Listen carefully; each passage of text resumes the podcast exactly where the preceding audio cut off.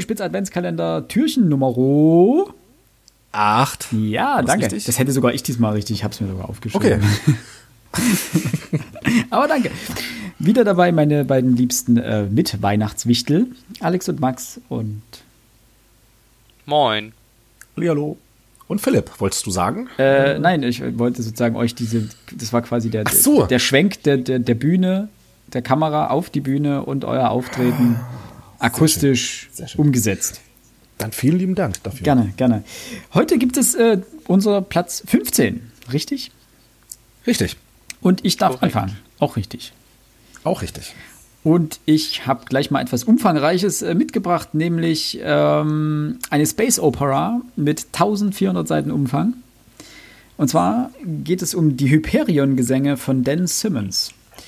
Ähm, man muss fairerweise sagen, dass es eigentlich zwei Romane in einem sind. Es ist eigentlich ein Sammelband, nämlich äh, Der Sturz von Hyperion und äh, Hyperion. Also erst Hyperion und dann der Sturz von Hyperion.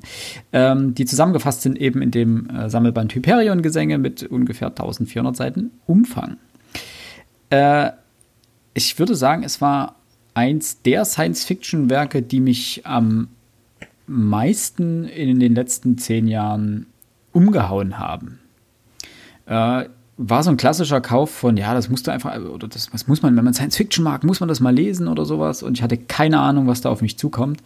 Und ich glaube, so eine klassische Space Opera in diesem Format habe ich auch noch nicht gelesen. Also äh, Space Opera, nur kurz zur Erklärung, bedeutet ja letztendlich, das Ganze spielt in einem Science Fiction Kosmos. Und es werden ganz, ganz viele Themen aufgemacht. Also es ist wirklich, Space Opera ist quasi Science Fiction auf LSD. Es ist alles eine Nummer größer. Es geht nicht nur um zwei Welten, die sich meinetwegen rivalisierend gegenüberstehen, sondern es geht um Universen, die äh, bedroht sind, sich gegenüberstehen, in denen sich Dinge ändern. Also es geht um einfach riesengroße Sachverhalte.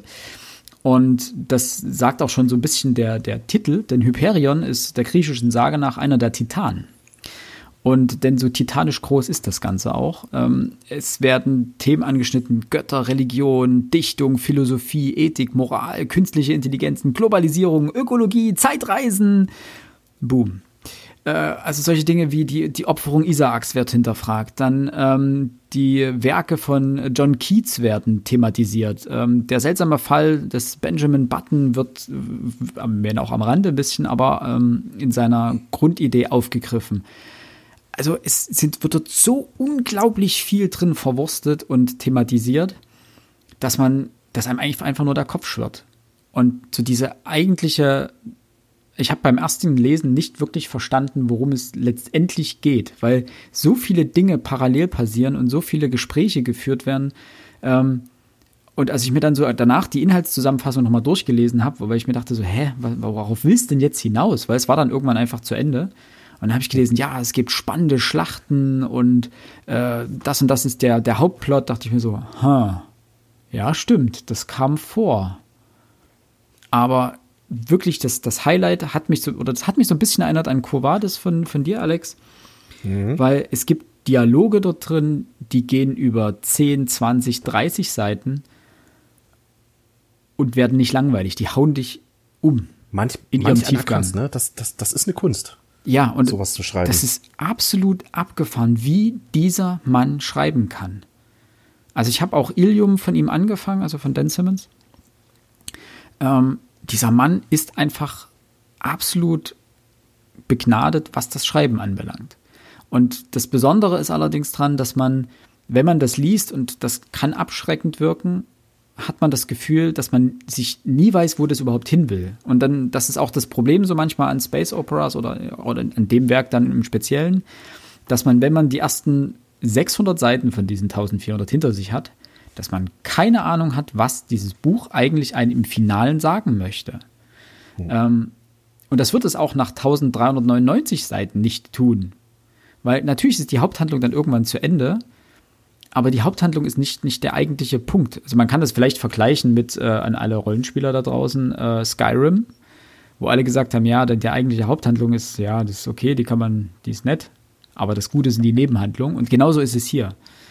Die eigentliche Haupthandlung ist interessant, die kann man verfolgen, aber richtig spannend sind diese ganzen Themen, die am Rand auf dem Weg zum Ziel sozusagen hin äh, thematisiert und angeschnitten werden. Also hier ist wirklich ganz klar der Weg das Ziel. Also es geht nicht darum, am Ende zu wissen, ähm, wie ist das Buch ausgegangen. Es lohnt sich nicht, einfach die letzten vier Seiten aufzuschlagen und nachzulesen, wie es ausgeht, äh, weil da wird man eh nicht schlau draus, ähm, sondern dieser, dieser Weg, dieser, dieser Prozess des Lesens verändert den Leser auch mit echt abgefahren. Also wer sich an sowas rantraut, wer sich sagt, okay, ich habe jetzt mal zwei Monate Zeit und möchte komplett in einem Science-Fiction-Kosmos verschwinden, der unsere, unser Universum gewissermaßen anschneidet, denn auch unsere Erde spielt in gewisser Weise äh, eine zentrale Rolle.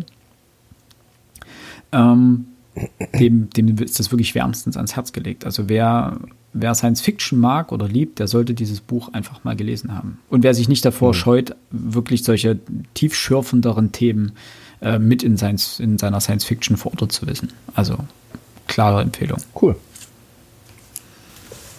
Klingt krass, aber wer wird wahrscheinlich niemals auf meinem Tisch liegen, weil es einfach zu groß und zu viel ist. Übrigens, um das noch kurz einzuordnen, äh, wir hatten ja letztens, äh, ich glaube, das war bei unserem Türchen Nummer 3 über Science Fiction gesprochen, vor 1990. Das, die beiden Bände sind 1989 und 1990 erschienen. Okay. Hm, okay. Also noch, noch in der guten Ära. Noch in der guten Ära, ja. Okay. Nein, diese Aufbruchzeit vor, vor der Digitalisierung, vor, vor der großen ähm, Evolution des Internets letztendlich. Und da ist rein vom, vom Fantastischen, also auch von der Fantasie her, von der Autorenfantasie noch unglaublich viel passiert. Wenngleich man natürlich so, äh, zusagen muss, dass viele der Science-Fiction-Autoren ab den 60er Jahren äh, die Entwicklungen des Internets, wenn man so möchte, grob vorausgenommen haben oder zumindest der Möglichkeit, die das ja. Internet uns ermöglicht. Ja. Okay. Wobei, da ist die Frage, ist es eine selbsterfüllende Prophezeiung gewesen, ne? Weiß ich nicht. Vielleicht. Vielleicht. Oh. So, ich Wir gebe den Staffelstab weiter. Okay. Und fahren fort. Okay, ähm, als Philipp gerade sagte, dass er äh, was Umfangreiches äh, vorstellen möchte, hatte ich so ein bisschen Angst bekommen, aber als er dann sagte, dass es nur 1400 Seiten sind, dachte ich, das kann ich doch locker knacken. Äh, bei mir sind es gleich zehn Bände. Ähm, George ah. Martins, das Lied von Eis und Feuer. Ah, okay. Ja. Äh, ich brauche inhaltlich brauche ich ja jetzt nicht groß was sagen. Ich brauche glaube ich auch die Qualität der Bücher brauche ich hier nicht groß was sagen. Ähm, nur so viel. Ich habe es auf Nummer 15 ähm, gesetzt. Es musste irgendwo mit rein. Es war klar, es kommt nicht in die Top 10. Warum? Äh, ich, ich, ich, nee, da habe ich andere Bücher, die, so, okay. die mir da doch bedeutend. Aber ich wollte es reinnehmen, weil ich habe das Lied von Eis und Feuer am Stück gelesen. Ähm, habe dafür nicht ganz ein Jahr gebraucht. Das war gewissermaßen. Aber gleichzeitig kamen ja da glaube ich auch zwei Staffeln von Game of Thrones ähm, im Fernsehen. Wir haben uns dann noch die alten Staffeln natürlich noch äh, im Handel besorgt.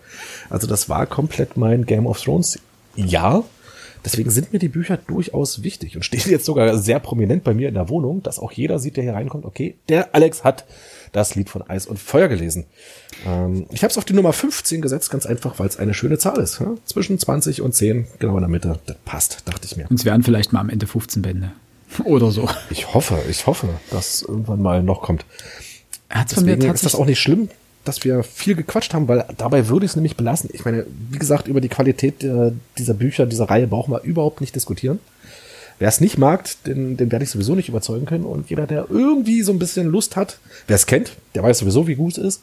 Und jeder, der Lust hat, äh, Leute, holt euch das. Das ist so krass, wenn ihr ein Buch gelesen habt, ihr bleibt dran und das passt. Ist ja auch besser als die Serie zum Teil, ne, muss man ja fairerweise sagen.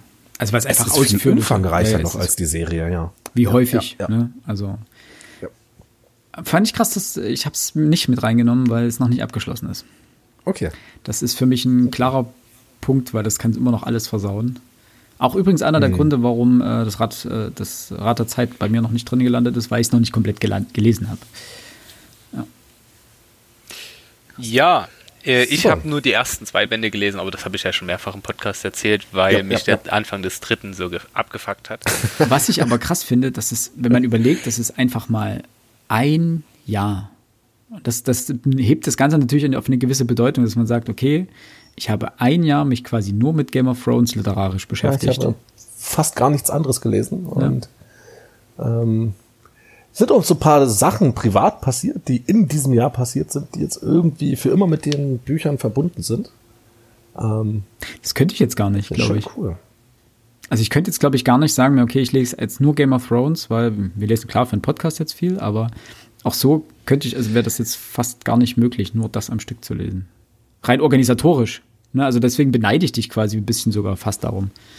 Dass ich da komplett geflasht war. Ich habe ja die, die Serie, ähm, die ersten drei Staffeln, vier Staffeln, die habe ich ja komplett genichtet. Ich habe die nicht beachtet, nichts. Ich dachte, so ein Scheiß, ne? Fantasy und Mittelalter-Quatsch. Ähm, bis ein Kumpel mich mehr oder weniger gezwungen hat, mhm. äh, die erste Staffel zu gucken und ähm, Sweet Summer Child.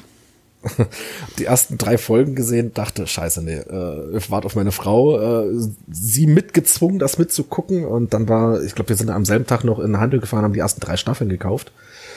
Ähm, irgendwie die vierte lief dann bald an oder irgendwie so. Und ich war so geflasht davon, dass ich unbedingt die Les äh, Bücher lesen wollte. Und ähm, habe dann die ersten zwei, drei Bände geschenkt bekommen und da war klar, das ist irgendwie, es ist, ich, ich lese ja sehr gerne abends zum Schlafen gehen und es ist halt hammergeile Einschlafliteratur. Wenn du halt mal 30 Seiten, 40 Seiten liest, weil es so spannend ist oder 50 Seiten und du eigentlich morgen bei Zeiten raus musstest, der dann liest halt trotzdem und wenn du an einer langsamen Stelle, äh, langweiligen Stelle bist, dann nächstes Buch halt nach zehn Seiten wieder weg, ist auch okay. Ne? Aber mhm. dafür eignet sich das halt wirklich hervorragend. Und dann war halt das eine Jahr kurioserweise dann bald schon wieder um. Leider. Und äh, ich warte jetzt wie viele andere auch, wobei ja sehnsüchtig auf die neuen Bände. Ganz ehrlich, wenn der sich noch viel länger Zeit lässt, ich glaube, dann würde ich die, äh, die Sache an der Stelle für mich dann auch beenden. Weil A, werden die Bücher höchstwahrscheinlich nicht mehr in diesem Aussehen, in dieser Optik erscheinen, wie ich sie hier stehen habe, sondern wird sich der, was ist denn das überhaupt, der Blanvalet Verlag, ne? Ja. Äh, sich da irgendwie was ganz anderes einfallen lassen und die Bücher eine ganz andere Optik geben und ähm, hm. oh, naja. Egal, egal, lassen wir es an der Stelle. Genau. Äh, ich würde ne? jetzt meinen Platz 15 benennen. Bitte? Alex Bitte? wird es sehr freuen. Philipp auch. Nur bei Philipp ist es keine Ironie. ähm,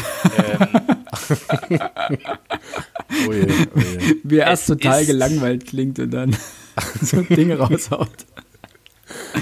Es ist die Vegetarierin von Han Kang. Jawohl! Nein!